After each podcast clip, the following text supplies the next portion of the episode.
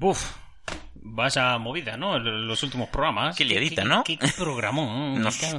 Pero, pero me queda una cosa por contar. Eh, ha movido. Más, más cosas que Sí, contar. sí, porque. Y me jodió un montón, porque me enteré de esto. Una vez habíamos hecho el programa. Sí. Y me rompió los huevos un montón. Dije, me cago en la puta, ¿cómo no?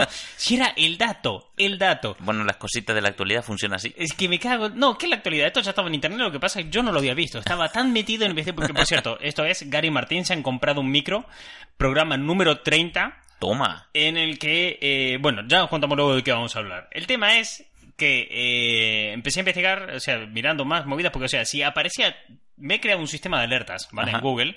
Para que me llegue mi correo electrónico cuando salte una nueva noticia sobre el tema de Spider-Man. Bien. y bueno, que nada, que gracias a Apple puede que Spider-Man vuelva a Marvel. ¿Qué dices? Sí. Apple. Apple. ¿Qué hizo Apple? Verás, eh, te juro, esto lo vi hace poco. eh, no me- es que no sé, salió en varios canales de, de YouTube el tema. Sé que lo vi en uno, me volví loco, lo empecé a buscar en varios canales de internet. En plan, no puede ser que este dato se me haya pasado. Y vi dos o tres vídeos más y ahora ya perdí el norte y no sé qué, en qué vídeo fue que lo vi por, por primera vez. Creo que fue en el de Stream Marvel. Pero la cuestión es que eh, Apple. eh, Está muy a tope con eh, el rollo de, "Ah, tengo una comunidad, ¿te fijaste? Sí. Aquí somos una puta religión y somos sectarios de Apple. Y tiene una comunidad muy fuerte. Tiene además un ecosistema, si me apuras. Entonces, si ellos tienen Apple TV Sí. y te ofrecen su propio sistema de streaming, ¿cómo Eso. les iría? Les iría muy guay. Claro. De hecho, llevan mucho tiempo amenazando con que lo van a sacar. Ya está ahí, ahí que está calentito, que va a salir. Porque Apple TV ya hace algunas cosas. Ahora Sí. está haciendo corto de Snoopy, tiene su sistema de programación internet, eh, en Estados Unidos solamente, con cosas de la tele, pero no tiene así una gran apuesta, ¿no? Pero claro, entonces se están planteando, ¿y si compramos Sony Pictures? ¿Qué dices? Sí, y claro, el presidente de Sony está en plan de, mira, estoy por vender Sony Pictures porque yo creo que el futuro de nuestra empresa es la tecnología. Y hay una pequeña cláusula en el contrato que dice que si Sony Pictures se vende a otra empresa, los derechos de Spider-Man han de volver gratuitamente a Marvel. Toma. Entonces, si Uy, Apple qué se guapa decide... esa cláusula. Claro, entonces si Apple se decide hacer la competencia a Netflix, a Hulu o a Disney, en este caso se llama más a Hulu por el tipo de programación que tienen y al final se dignan a comprar Sony Pictures y el otro fulano se digna a decir, mira, al final nada, nos quedamos con esto, nos quedamos con, con el apartado de Sony de vender consolas y altavoces y pasamos de las pelis, pues eh, mira, eh, eso está ahí. Que ni tan mal, oye. Eh, exactamente. Lo cual también hay una cosa súper eh, guay para hilar y otro dato que es el que da pie al programa de hoy, que es. Disney en los 2000 cuando empezó a juntar pasta para para refinanciarse a sí mismo, porque lo he dicho, Disney en los 2000 estaba como, me cago en la puta, estoy haciendo zafarrancho en el rancho y no sé qué hacer con mi vida. Había empezado a invertir un montón de cosas, ¿no? Entonces invirtió eh, en proyectos como Hulu, Pixar y Claro. demás, en tal, a, a ver qué salía, ¿no? Claro. Y uno de estos que invirtió, pues no le salió tan bien y a los pocos años lo vendió porque, claro, eh, en 2009 compró Marvel y esa sí le salía guay. Entonces, Marvel le costó unos 4.200 millones de, de dólares. Ah, Nada, ponme tres. Claro. Entonces dijo, bueno, hay que vender cositas para ir ajustando y una que vendió fue Power Rangers. ¿Cómo que Power Rangers? Vendió Power Rangers. ¿Pero cuándo la compró? Porque, ¿Qué hacía Power Rangers en Disney? ¿qué hacía en Disney? Bueno, yo te comento. En la Segunda Guerra Mundial... no sé si te enteraste, pero Japón perdió. Japón le salió muy mal la jugada de la Eh, Segunda sí. Guerra Mundial. Vamos a elegir bando, dijo Japón, y dijo, ¿cuál? El peor. Este, Eh, el que tiene pinta de ganar. Ir a por rana... Mm, Le salió muy mal. Sí, salir esclado. Bueno, pues eh, Japón se fue un poquito a tomar por el culo, ¿no? le cayeron dos bombas, le borraron dos islas de, de la faz de la Tierra. Bueno, una movida. La cuestión que cuando acabó la Segunda Guerra Mundial y Estados Unidos pasó a supervisar a Japón y Japón se quedó sin, eh, Sin sin, ejército. sin nada, entró en, en la cultura propia japonesa que era tan introvertida y esos que estaban tan aislados del mundo, la primera vez que deciden a- abrirse al mundo de la manera más hardcore posible, El mundo le metió una bofetada que me cago en Dios. ¿De dónde vale? Dijo el mono. Entonces, eh, Japón se quedó con un enorme sentimiento de culpabilidad, ¿no? Ya. Ante la, ante la Sí. situación de lo que habían vivido y ante aquello. Entonces, su cultura empezó a basarse en ciertas maneras a expresarse con, con aquello, ¿no?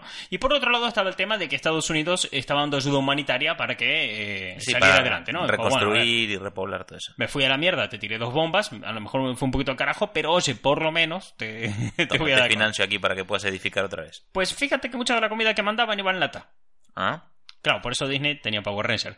Claro, eso y- y cae, claro. ¿Qué pasa? Que cuando esos les llegaba la comida en lata y abrían las latas y se sacaba comida, pero muchas de esas latas, algo había que hacer con esos y Japón no tenía casi industria, estaba muy en la mierda, Hmm. no tenía ejércitos, no tenía una moneda sólida, no tenía nada, o sea, no, No, tenía claro. que empezar, solo tenía un montón de Arroz. latas.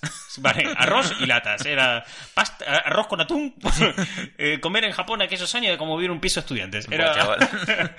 Entonces, eh, Japón empezó a reutilizar en muchas cosas esas latas, ¿no? Claro. Y a la vez empezó a meter en una profunda inversión en crecer tecnológicamente. Ellos salieron al mundo de, vivir prácticamente en una vida feudal, porque Japón, Sí, sí, sí, antes de la guerra mundial, era eso. Era... Ellos vivían en el medievo todavía. Estaba bastante. Sí. De hecho, hasta incluso en donde se ve muy bien reflejado es en la peli esta, la del último samurái, que es. Que es eso una cagada, pero lo refleja bien. Pero lo refleja bien. la- Sí, sí, la peli. No nos vamos a meter en la calidad, solo el marco histórico. Y, y que es lo que se ambienta en la primera.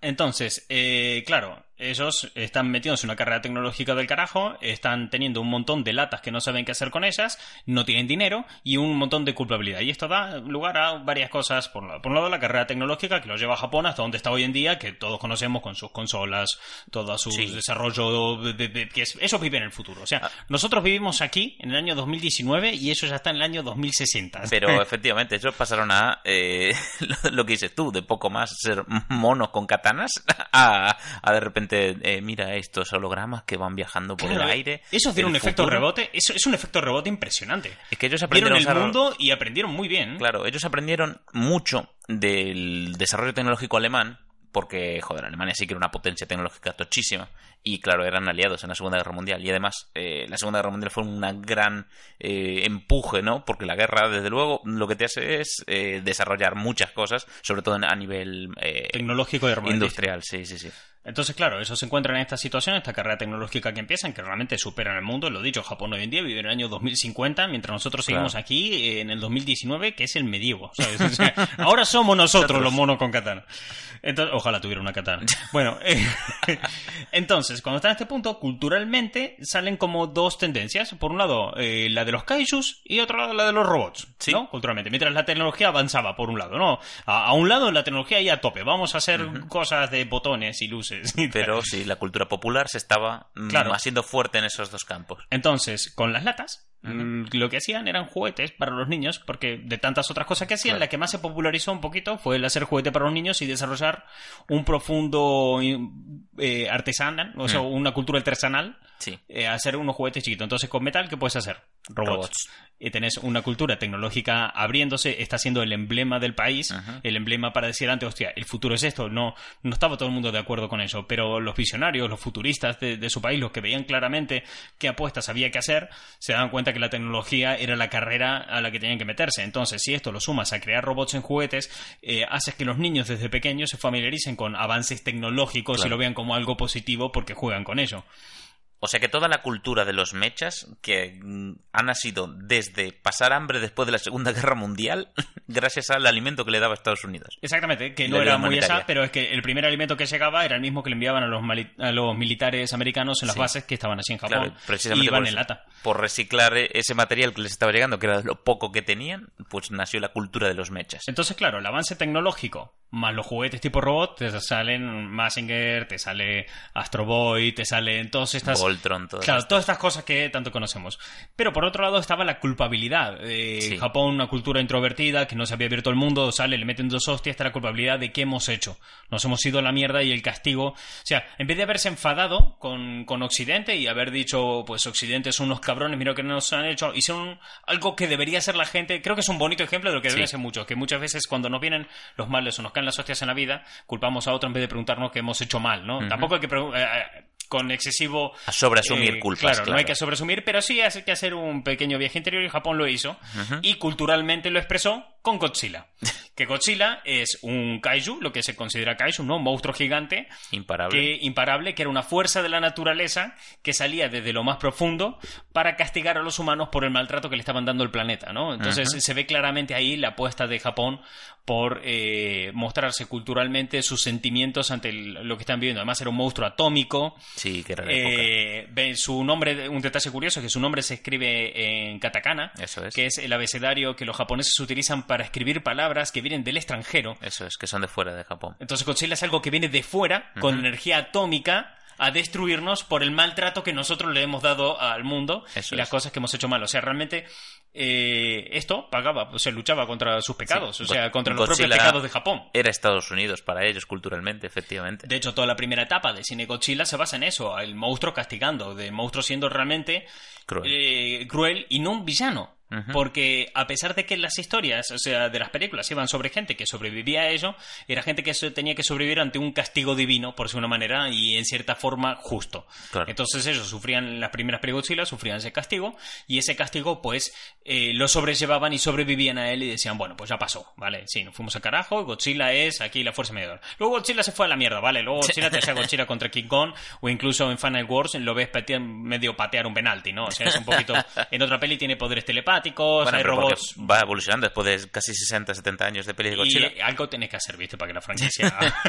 A peli de Godzilla por año, durante 50 años, pues sí, la cosa tiene que evolucionar. Entonces, claro, te encuentras con que Godzilla eh, tiene ese punto, ¿no? La culpabilidad.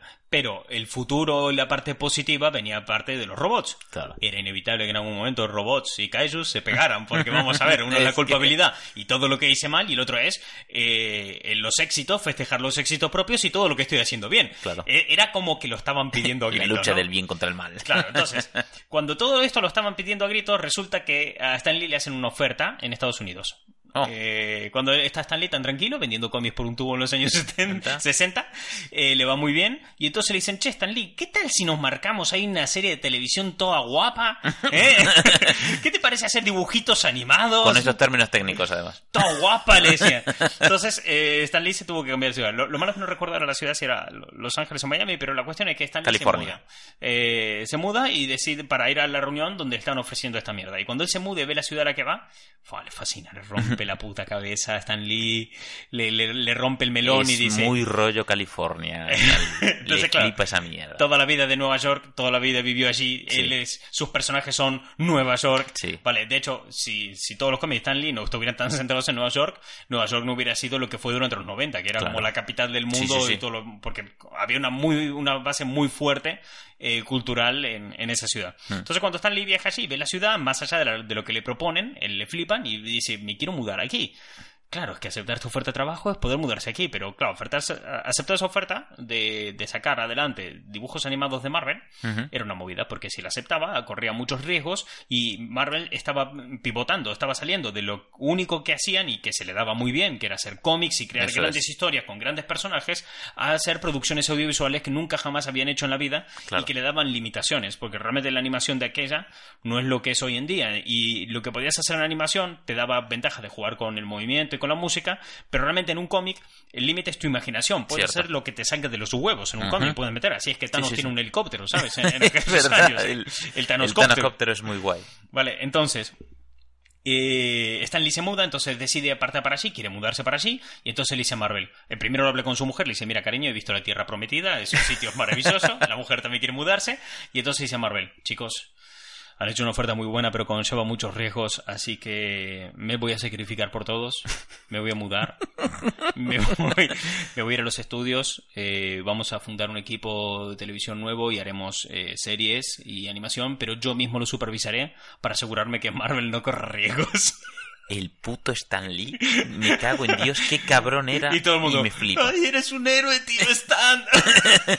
El- sí, les vendió la idea y quedó bien. Y aún por encima hizo lo que le salía de los cojones. De es ese- un héroe. De ese movimiento salen muchas cosas. La primera que sale son series de animación, como la mítica de los memes de Spider-Man. Sí. Sale la serie de televisión de Hulk, esta mítica en la que siempre Buah, estaba Banner caminando. Bueno, no se llamaba Banner, eh, tenía otro nombre, pero bueno, para Sí. el caso.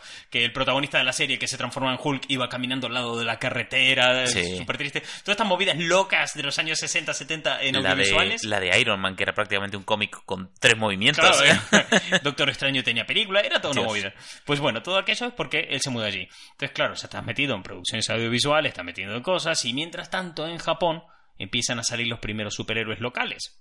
Entonces te salen eh, superhéroes como Kamen Rider y Ultraman que luchan contra cosas gigantes, ¿vale? Contra monstruos. Sobre todo Ultraman es, es importante destacar aquí porque Ultraman era como algo prehistórico, ¿no? Era, era un alienígena que venía a la Tierra, se metía en el cuerpo de un humano para poder sobrevivir, pero luchaba contra monstruos que venían a atacarlo. Entonces, ahí se empezaba a ver la tecnología Sí, sí. luchando contra la culpabilidad Contra y era, era como una bonita metáfora sobre el superar, el aceptar los errores de uno Sí. y superarlo, ¿no? Y dejar el trauma atrás, eso es. Kamen Rider hacía lo mismo, pero Kamen Rider tenía un, un aspecto un poco más robótico, Hmm. si cabe. Y esto estaba funcionando, y estas series estaban yendo bien. Gustaban, Estaban sí. tal, y empiezan a salir otras, y empiezan a salir otras franquicias, y entonces le dicen, che, Stan Lee, ya que estás haciendo series, ya que estás haciendo cositas, ¿qué te parece si traemos a Spider-Man a Japón? Y muchos años antes de que Sony la comprara o que lo, intentara comprar Michael Jackson y tanta otra gente, Marvel cedió los derechos de Spider-Man a Japón para sacar la mítica serie del Spider-Man japonés. Dios, me ¿Qué flipa eso. Y esa serie tiene una movida muy tocha, muy importante, que es que un héroe americano está eh, llegando a Japón, Hmm. ¿vale? Con ayuda que es, es un robot gigante. O sea, Spider-Man tenía un mecha en esa serie. Spider-Man tenía su propio Megazord. Si te fijas, otra vez los americanos llegando con Sí. tal, con los comienzos de lo que va a ser una tecnología y demás, pero esto ya era más propio, era más, más de ello. Y unos 30 años después, más o menos, o sea... Spider-Man la rompe. Ya. O sea, no te haces una idea. La serie de Spider-Man es que lo peta. Lo peta. Lo peta que se te va de las manos. Y entonces eh, sacan una segunda serie Marvel y, y Japón, que bueno, al principio se intentaba, eh, pensaron a lo mejor hacer eh, una serie de los Vengadores o algo por el estilo, pero los Vengadores de aquella no tenían la fuerza que Está tienen muy hoy verde, día. sí. Y entonces sacan una serie que es eh, Battle Fever eh, o Battle, no, algo, Ba- Battle Fever J. No Ah. sé cómo se pronuncia. O sea, lo estoy diciendo así, o sea, sé cómo se llama, pero al no saber pronunciarlo, Battle Eh, Favor J, puede ser. Correcto, muy Esa, bien. Gracias, apuntador, ante el tipo que no sabe hablar bien. Eh, pues bien, sacan esta serie. Esta serie estaba basada en algo que estaba muy en auge en aquellos años y que era muy, muy guay y muy bonito y era la salvación para el mundo que eran las Naciones Unidas.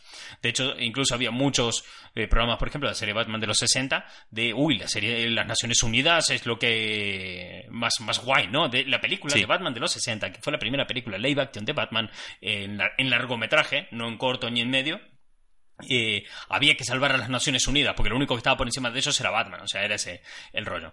Entonces sacan una serie donde había cinco integrantes, cada uno tenía un color distinto, cada uno pilotaba una especie de vehículo especial diferente y cada uno era de un país distinto, ¿no? Ah, ya veo la configuración de cosas. Ya me va encajando. Bien. Y el racismo. Sobre todo el racismo que es imperante en el Sentai. En el Super Sentai que, joder, se nota un montón. Claro, esta serie lo, lo peta. Esta serie gusta también, pero lo peta mucho en Japón y gusta mucho para Japón, pero no tiene una repercusión fuera. O sea, Spider-Man, que tenga una serie en Japón, está guay porque, joder, llega eh, Marvel con su propio personaje, el personaje cuaja así, el personaje va bien.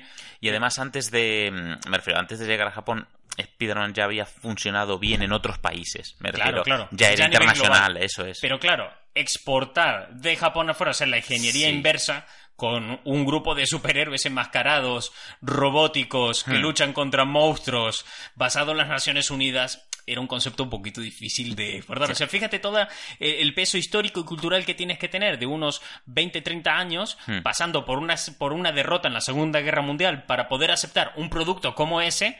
Eh, ¿Cómo carajo le vendes esto? No sé, a un francés, ¿sabes? Entonces, la serie funciona bien. Marvel dice, mira, hasta aquí, mm, fue muy bonito, lo nuestro duro tal, pero yo me vuelvo allí porque esto no me vale para una puta mierda. ya te digo. y Marvel, pues bueno, dice chao, hasta luego y Japón se queda. Entonces Japón, ante eh, la falta de Marvel, al no tener a Marvel allí, decide empezar su propia serie, su propio rostro, su propio proyecto, que es eh, Super Sentai. Hmm. Una serie protagonizada por eh, cinco jóvenes adolescentes que tienen poderes heredados por norma general desde la tecnología Hmm. y que se enfrentan a grandes monstruos gigantes que vienen a arrasar eh, y desafiar el mundo conocido, ¿no? Lo, lo que ellos habían de- sostenido hasta ese momento y construido hasta ese momento con tanto esfuerzo y dedicación. En ese punto nace eh, el, el germen, la base, de lo que viene siendo todo lo que conocemos luego Del como género como tal, claro. ¿Por qué? Porque eh, cuando llega la octava temporada de esta serie, porque Super Sentai lleva la octava temporada, o sea, una serie en los años 70 Ya que lleva ocho temporadas, temporadas. se exporta al extranjero eh, con la temporada. Cada temporada es Super Sentai algo, Hmm. ¿vale? Entonces depende de la temporada, sacan Super Sentai no sé qué. Y la octava temporada, fíjate que era Super Sentai Bioman. Oh, Eh, y esa serie se vende al extranjero, pero se vende eh, tal cual, o sea, entera, Sí, sí, así, sí. a cañón.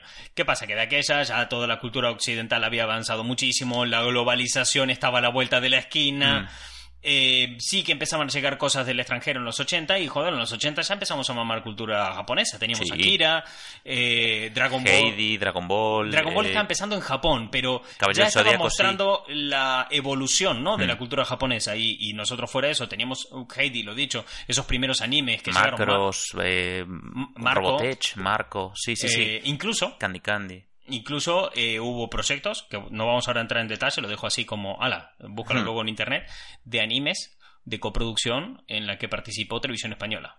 Toma, Yo es lo dejo ahí. verdad, sí. Eh, entonces, claro, el mundo ya estaba más acostumbrado a productos japoneses, se le vio mal, lo único que hicieron fue doblar la serie y a tomar por el culo, a pastar. Claro. Entonces tenían la serie tal cual japonesa, pero emitida en Latinoamérica, emitida en muchos países de Europa, Hmm. como Bioman. La serie triunfó y funcionó, y entonces empezaron a exportar más series al extranjero basadas también en esto. Entonces estuvo Bioman 2 y Bioman 3. ¿Qué pasa? Que aquí ya viene la primera cagada.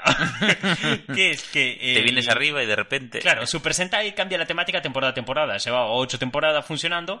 ¿Por qué? Porque cada temporada eran un grupo nuevo, una historia nueva, todo de vuelta a cero y la premisa era lo único que se mantenía. Un grupo de jóvenes adolescentes consiguen unos eh, poderes tochísimos basados en tecnología al comienzo, ¿no? Luego se derivaron a otros a otras cosas, ¿no? Pero eh, luchaban contra monstruos que vienen de fuera. Entonces, si cada temporada le vas a cambiar la temática, eh, no puede existir Bioman 2, porque no existe. Ya, claro. O sea, es otra cosa. Sí. Pero bueno, no, a la siguiente temporada con sus santos cojones se le llamó Bioman 2. Toma por ¿Y saco. sabes qué? A la siguiente, con sus santos cojones se llamó Bioman 3.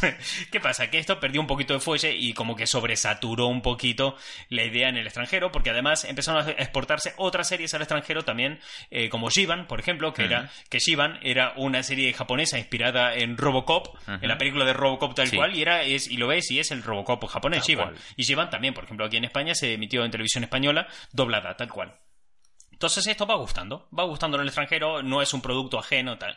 Y entonces es un señor llamado Saban, eh, James Saban, es- es- se muda, así, va a un viaje, hace un viaje a Japón eh, por negocios, y el tipo este era el mítico... eh, ¿Cómo explicarte? Ese que está metido siempre en negocios, a ver qué Sí, funciona, sí, a ver qué tal, a ver, invierto por aquí, invierto por allá, y que nunca llega a ser el, el multimillonario exitoso de la hostia, pero, Pero que siempre está ahí, ahí, siempre siempre, está ahí. siempre está investigando este hombre de, de que dices, no, yo soy empresario, te dice. Claro. Cuando le preguntas, ¿qué haces en tu vida? Yo soy empresario, invierto en cosas, ¿sabes?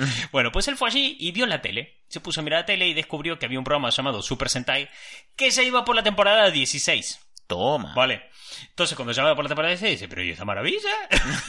y empieza a investigar y dice, no, sí, esto ya lo vendimos anteriormente en extranjero. Pero claro, como nadie ya lo quería comprar en extranjero porque se había sido sobreexplotado y ahora estaban funcionando otro calibre de productos japoneses en extranjero, el precio era bajo. Sí. Y Saban dijo, Ah, Por estas monedas yo, yo me lo llevo. a ver. Entonces Saban pues cogió la serie y se la llevó y se llevó Super Sentai Zero Ranger. A tal. No vamos a discutir por cinco pavos, o sea. Claro. que por un par de euritos, no sé.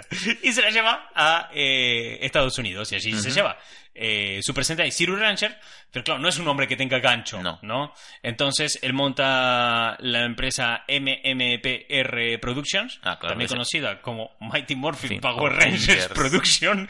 Y saca adelante esta serie que le cambia el nombre de Super Sentai Zero Ranger a Power Rangers y la mítica que conocemos nosotros Claro. toda la vida. Esta serie se empieza a emitir en la ABC y el sistema de producción era muy sencillo, era muy, muy barato. O sea, la idea, o sea, quedaros con esta idea, era un programa muy barato. Es, te coges el programa japonés, coge las escenas de acción y todo lo que no sea escena de acción, lo cortas, grabas esas escenas en Estados Unidos, lo pegaste y, Y a a, y a la televisión. me parece la hostia. Era, bueno, era aquello maravilloso. Entonces, claro, te encontrabas que en las primeras temporadas de Power Rangers, si las revisas, ves cuando los Megazord están luchando entre ellos, que tienen abajo eh, casas mm, de estilo japonés Sí. y, y se ven los nombres de las calles también, con escritos en japonés. Es asqueroso. ¿eh? Es tan barato. Pero claro, ¿qué tenemos ahí? Lo, que- lo que él compró realmente es la evolución de muchos años de, de, de- de como, no sé, como 40 años de televisión y de cultura popular basado en el crecimiento tecnológico, en, el, en la superación de los dolores propios de, de la derrota, ¿no? Claro. de la destrucción, del haber perdido vidas, haber perdido recursos, haberlo perdido todo, ¿no? Que se cogió forma y empezó a nutrir a las nuevas generaciones a través de series como Super Sentai, habiendo pasado antes por eh, fabricar juguetes con latas, ¿vale? Donde te venía la comida. Entonces, la, la carga histórica y cultural que tenía eh, Zero Ranger era muy fuerte, era, era muy fuerte. Que, que conste que dentro de lo que es la serie Super Sentai y el tiempo que ha durado Super Sentai en televisión, no es una serie, eh, no es una temporada que destaque especialmente ni que guste especialmente, en plan decir, no, esta fue la mejor. Pero sí que tiene ese rollo que eh, Super Sentai en general lleva esa carga histórica y fuerte Hmm, que se transporta a Estados Unidos. claro. Entonces aquí te encuentras con una narrativa muy potente, una narrativa que es muy fácil que guste, que muy fácil que te entre por los ojos, porque vienes monstruos de goma espuma con un tío dentro disfrazado que tú dirás, joder, es que se veía futrísimo. Ya, pero la gente estaba pagando un montón de pasta por llevar sus hijos a Disney, donde había un tío metido un traje de Mickey súper cutrísimo. O sea, También. esa mierda. Es que era lo mismo. Claro, la diferencia está que a Mickey lo conocemos y al monstruo cerdito, pues no, ¿sabes? Entonces, ellos llevan esta serie así y empiezan a rodar la serie ese tal, y empiezan a dar unos palos de ciego que lo flipas. De hecho, comienzo Power Rangers, ellos tienen un coche, un escarabajo tecnológicamente avanzado, o sea, es asqueroso.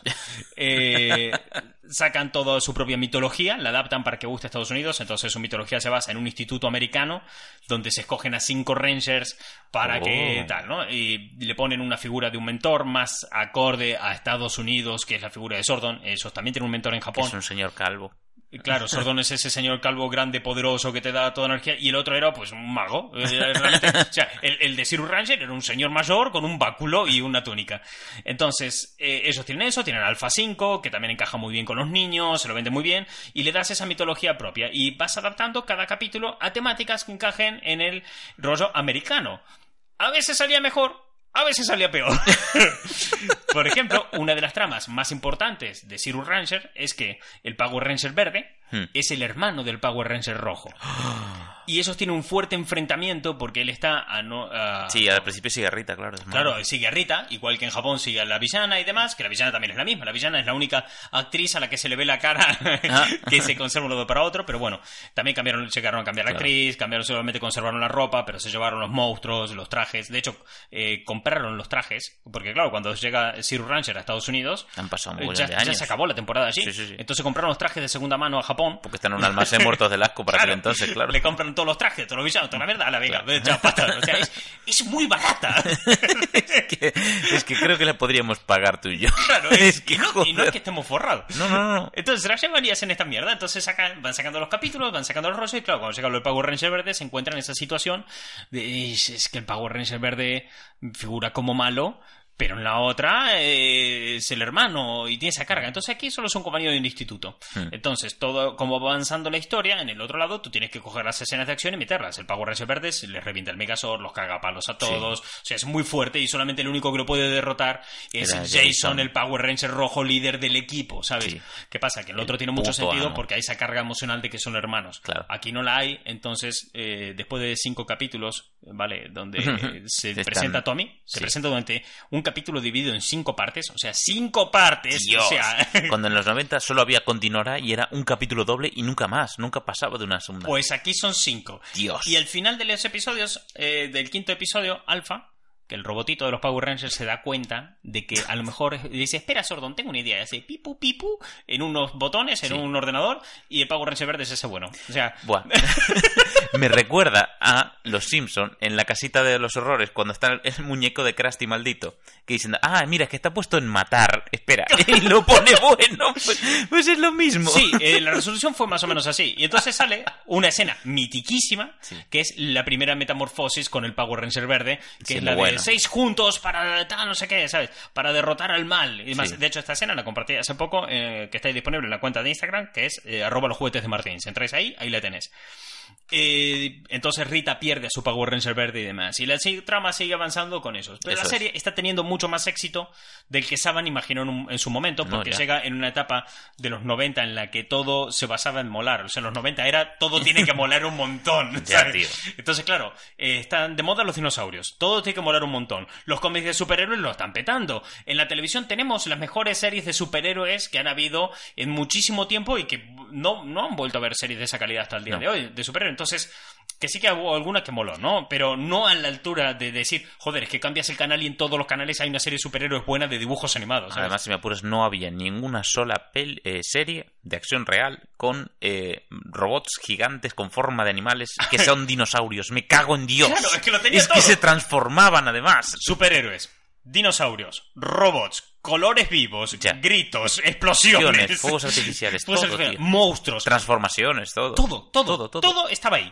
Estaba todo. Sí, no sí, no sí. hace falta tocar nada. O sea, era perfecto. Llegó en el momento justo para el público ideal. O sea, y la intro, que era esa puta guitarreo de, de Heavy, tío. Go, go, Power Rangers, te vienes a puto río. que cuando Es llega esa intro es la misma época en la que te salen series como pueden ser, eh, o sea, el mismo contexto cultural, quiero decir, no, no el mismo año, pero es el mismo contexto cultural que te da lugar a Tortuga Ninja, Street Sharks, Hmm. eh, Motorratones, o sea, cosas que tú dices, joder, eh, el rock molas. Sí.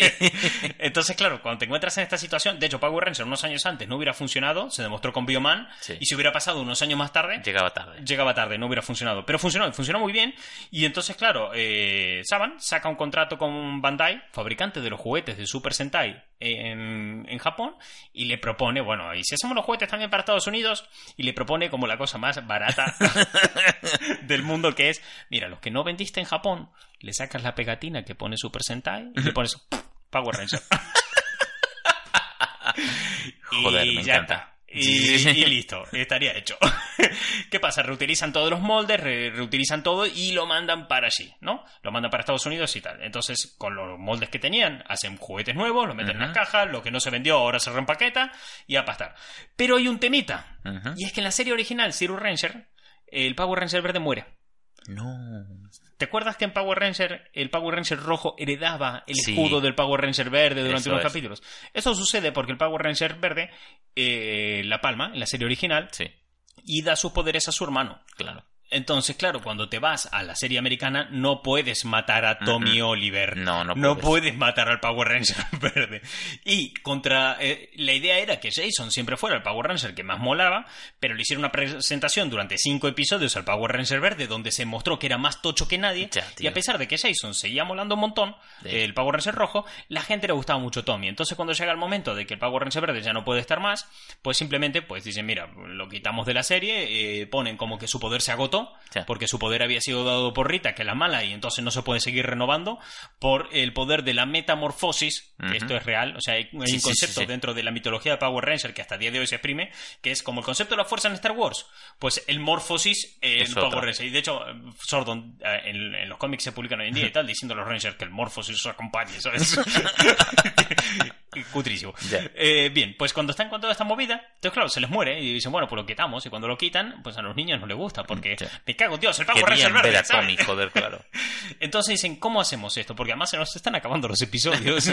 y, y ellos se dan cuenta de que había algo que les había funcionado muy bien, que era, habían hecho sus propios muñecos, y que eran míticos muñecos que le cambian la cabeza. Eso es. Claro, esos muñecos son de creación estadounidense, no pasaron por Japón, no tienen moldes originales japoneses ni reempaquetado japonés. Claro. La prueba de ello es el Power Ranger amarillo, que en la serie original Zero Ranger es un hombre y en la serie eh, americana es una chica. Es.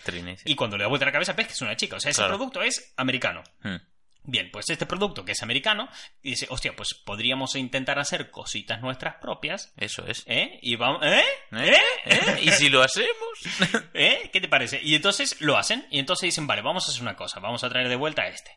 Pero como ya acabaron los episodios de la temporada siguiente y nosotros solo cogemos las escenas de acción, pues mira, ¿qué te parece si de la siguiente temporada, si de paso eh, cogemos los derechos también de la siguiente temporada de Super Sentai, la compramos, pero solo nos quedamos con los episodios que sean de con las partes de Megazord y con las partes de los monstruos? No, así sale ¿Eh? más ¿Eh? barato. Claro, entonces compramos el traje del Power Ranger blanco Claro. de la otra serie, lo adaptamos a Power Ranger Y también es Tommy. y ahí también te voy a tomar por culo. Entonces trajeron a Tommy de vuelta, le dieron un poder mucho más guay que el del Sí. Power Ranger verde, que era el Power Ranger blanco, Y era molar más. que tenía un poder puro que solamente Ya. no sé cuántos Rangers podía conseguir. Y entonces eh, lo trajeron a Italia y entonces dijeron, vale, producción, ¿cómo hacemos esto? Cogemos las escenas de Megazords y cogemos eh, los trajes y los compramos y demás. Y se dan cuenta que les sale muy caro. Entonces le dicen a los productores originales, o sea, mira, vosotros ya que estáis haciendo Super Sentai tenéis todo, ¿qué os parece si me grabáis algunas escenas de acción solamente para... tal? Entonces, claro, si tú haces eso, le, le pagas a los japoneses, el cambio de moneda te favorece, Ya. el llevarte el producto a Estados Unidos es muy económico. Ya te digo. Claro, entonces eh, dejaron que Japón hiciera escenas exclusivas para Power Rangers. con los Power Rangers ya transformados, así que no hay que pagarle a dobles de riesgo ni nada en Estados Unidos. Te sale mucho más barato. Como notas, hay un pequeño Cristo que se está formando aquí de producción, de, vamos a pegar cosas sobre cosas. Sí, sí, sí, es como... Chapuza sobre chapuza. Entonces eso, empiezan a rodar sus propias escenas de acción en Estados Unidos, encargan escenas propias a, a Japón, eh, justifican en la serie que bueno, pues, el malo que llegó ahora es muy tocho y me rompió los Megazord, tenemos unos nuevos. que se llaman nuevos juguetes que vender, ¿vale? Exactamente, cogemos los originales de la temporada siguiente, los reempaquetamos, los mandamos allí. Y otra vez esto, vamos tirando y esto va funcionando. Claro, lo peta tanto y funciona tan bien y funciona todo tan guay que así si hacemos una peli.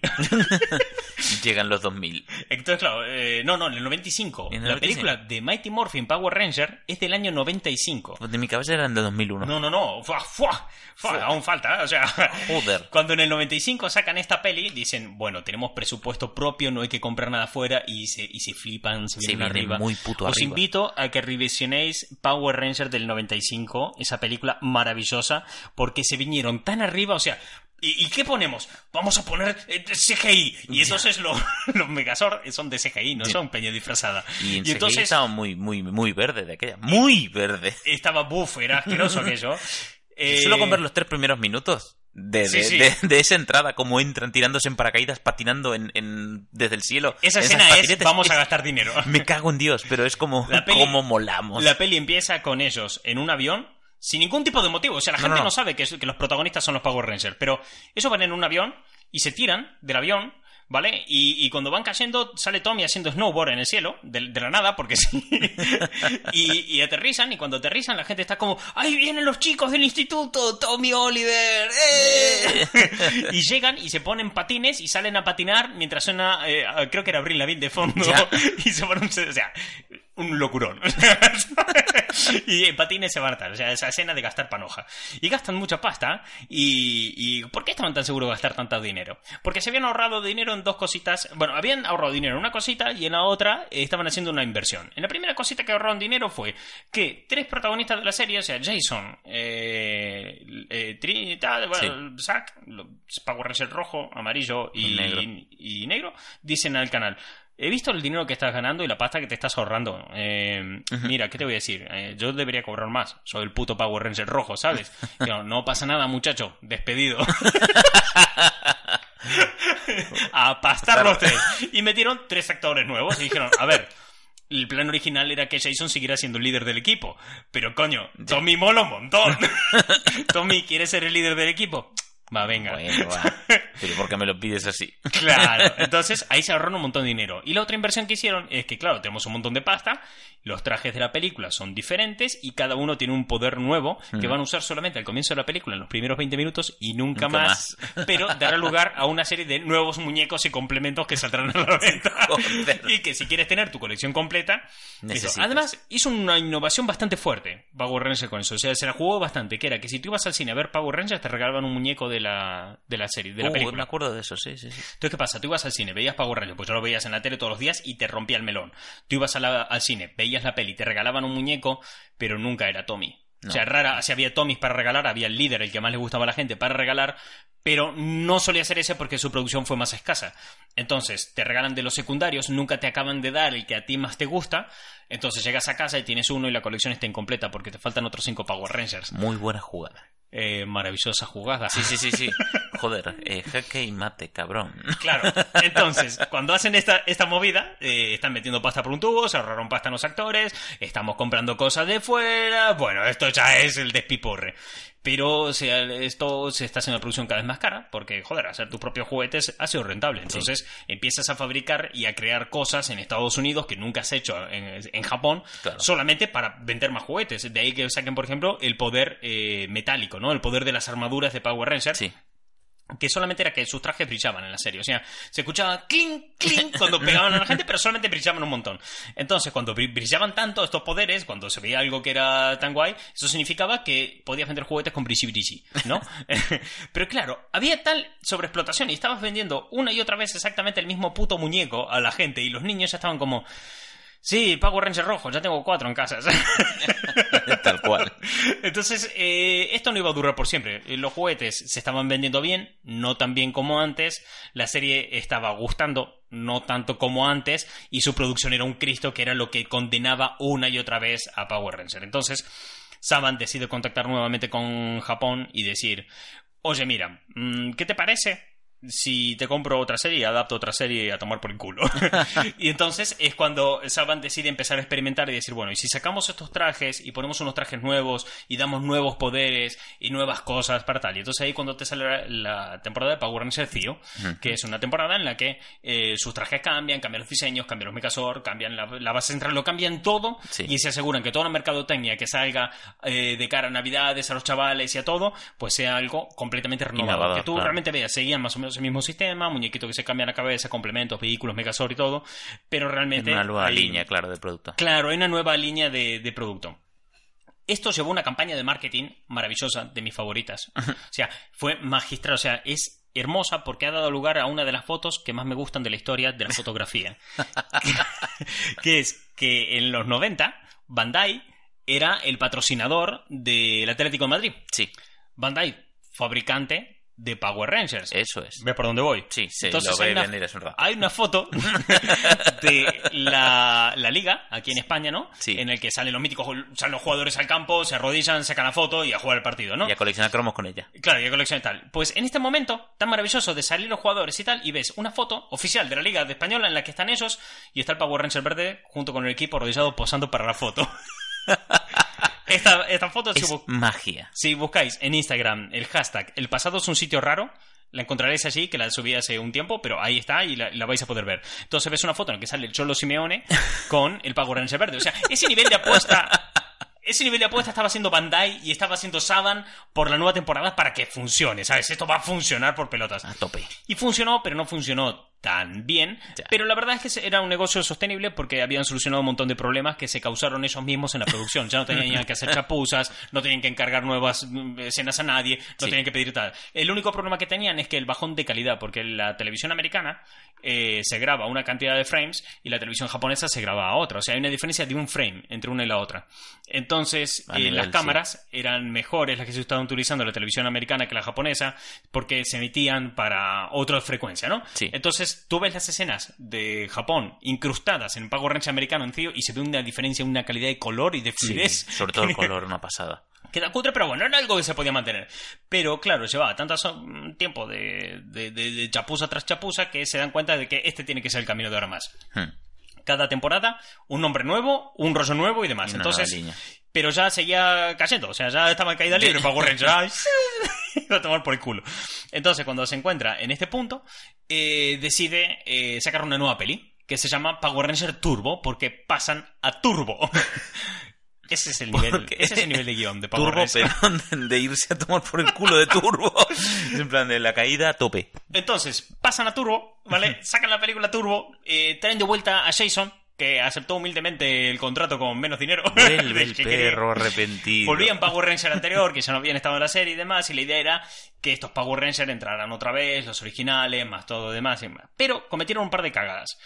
Que esto ya lo comentamos en el programa anterior. La primera era que su público estaba madurando y no supieron ver que uno de los problemas y fracasos que estaba teniendo Power Ranger era que su público estaba haciéndose mayor.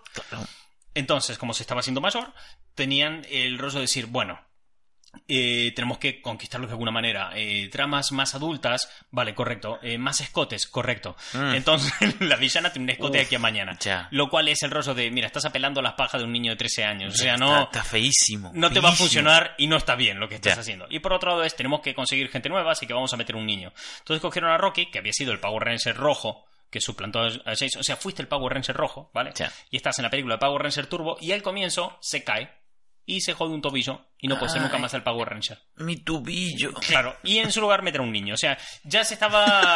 O sea, se estaba trascando la magedia, ¿vale? Pero, pero es que aparte, tío, mira, vamos a pelear a los mayores con tramas oscuras y pechotes y vamos a traer a los niños con un niño con el que paticen. Mm, no sale bien cuando quieres gustar a todo el mundo. Y no solamente eso, sino que habían comprado eso a la siguiente temporada. Y ya entraron en un modo automático. O sea, Sí, ellos, sí, estaban, sí. ellos estaban comprando temporadas. Ellos les, pon- le chupaba tu huevo. O sea, tú manda, tú manda que trae, yo, re- trae, trae. yo recorto en montaje y a tomar por saco.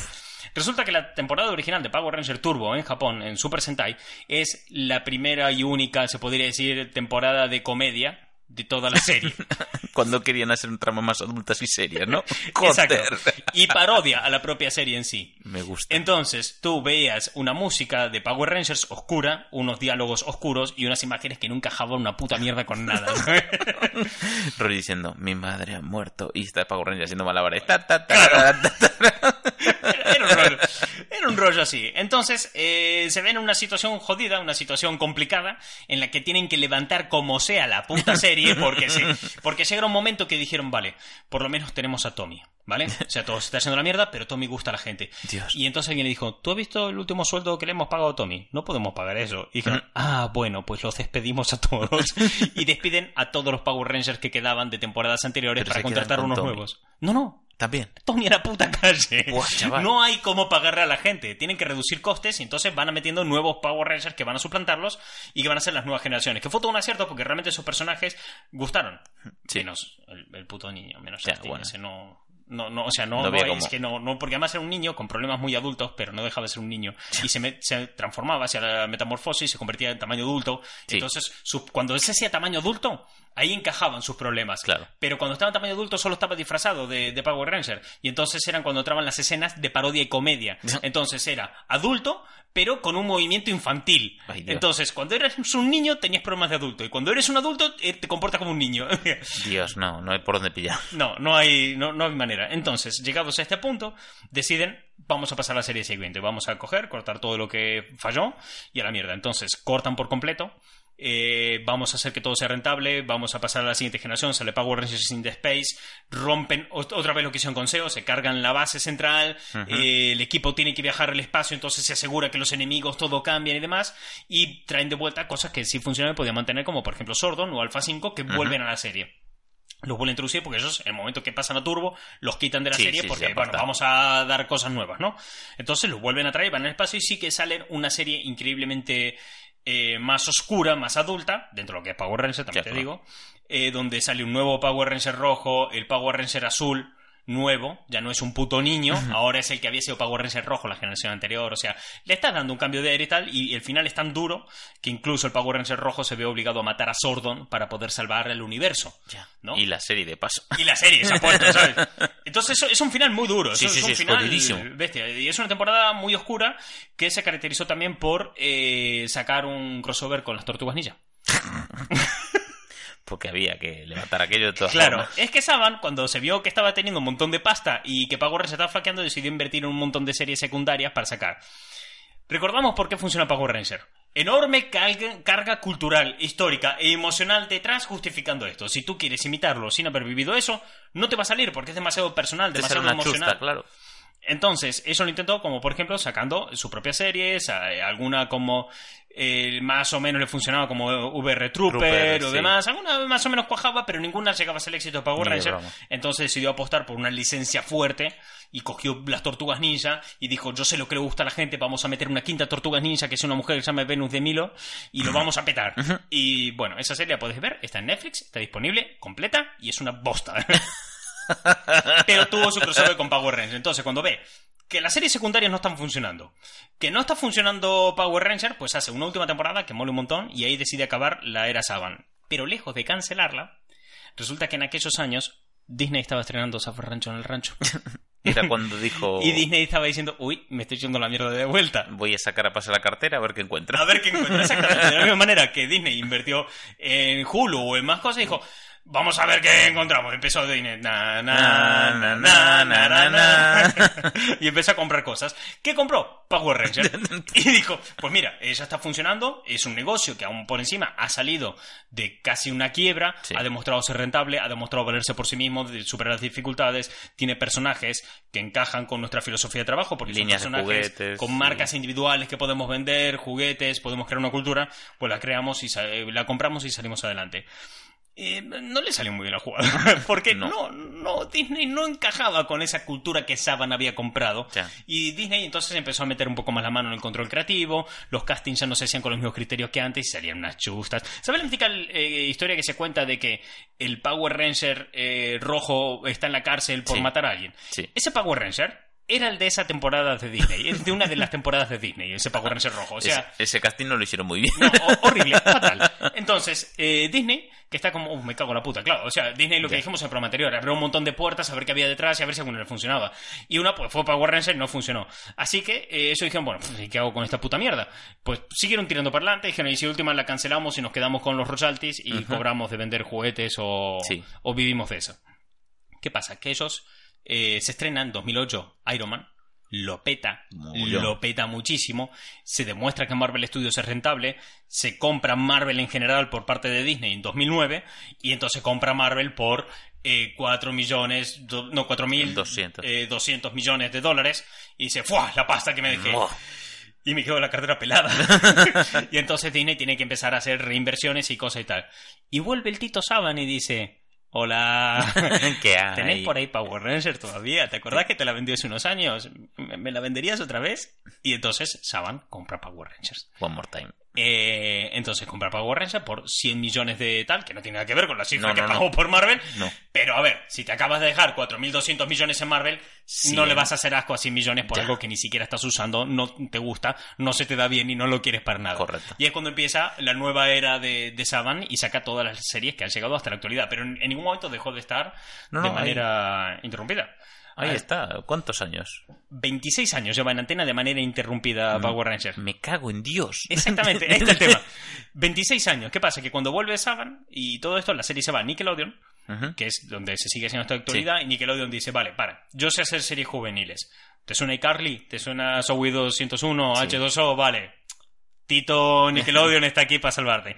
Nickelodeon le aporta ese nivel de producción corporativa y demás para que Saban no se vaya al carajo, vale, para que Saban no empiece a, a a pegar A cosas de ratear como cutre que es. Claro, y entonces empieza a traer eh, Nickelodeon su, puesta- control de calidad, claro, su sí. control de calidad para que las cosas funcionen y es cuando la serie se convierte de vuelta en algo muy top. Hoy en día Sí. Power Ranger es top, o sea, Está aunque nosotros no lo consumamos como adultos porque ya no nos viene de cuento, se volvió una marca muy rentable y a día de hoy tienes varias series que han salido de aquella, ha estado eh, con ciertas revoluciones o pasos adelante que ha dado la serie muy interesantes, como por ejemplo, ya han habido, desde que está Nickelodeon, eh, Power Rangers rojo mujer. O sea, Qué guay. eh, hay, claro, Sí, sí, sí, sí. han metido a mujeres ahí a, a un papel que estaba solamente reservado para los hombres, el de líder. Ahora también han habido Power Rangers rojo mujeres.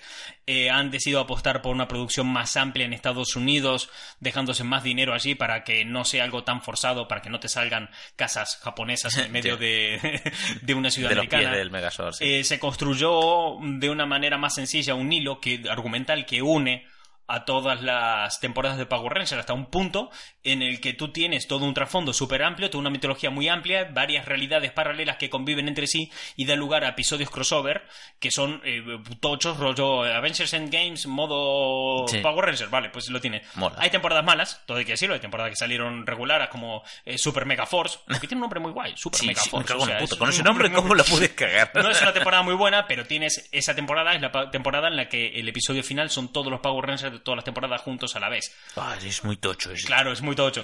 Han hecho, con esta nueva etapa, han hecho canon a series como Bioman dentro de Power Ranger. O sea, Mola. realmente han construido una marca. Han conseguido Sí, en han hecho estos años, sólida, sí. han dado palos de ciego, han fracasado, han sacado cosas como esto. Pero por otro lado han conseguido construirla sacar adelante, ¿no? Han traído en algunas temporadas reiteradas veces al Power Ranger verde de vuelta, o sea, Tommy Oliver vuelve tal, que el, el actor eh, Jason David Frank se llama, y ha vuelto a estar ahí, que el tío hoy en día vive de haber sido el Power Ranger verde. Totalmente. Eh, os recomiendo que lo sigáis en Instagram porque verlo en su día a día es maravilloso. Es un fulano que vive entre La eh, lucha. la lucha, las- o sea, vive entre las artes marciales, convenciones, el cristianismo y Gucci y Audi, ¿vale? O sea, es, es como, ¿sabes estos perfiles de emprendimiento que hay en Instagram que es eh, tú dale like a esto si quieres eh, tener riqueza y abundancia y te sale un león y un Audi? Pues es, su perfil de Instagram es una mitad, está mitad camino entre eso y Power Rangers, ¿vale?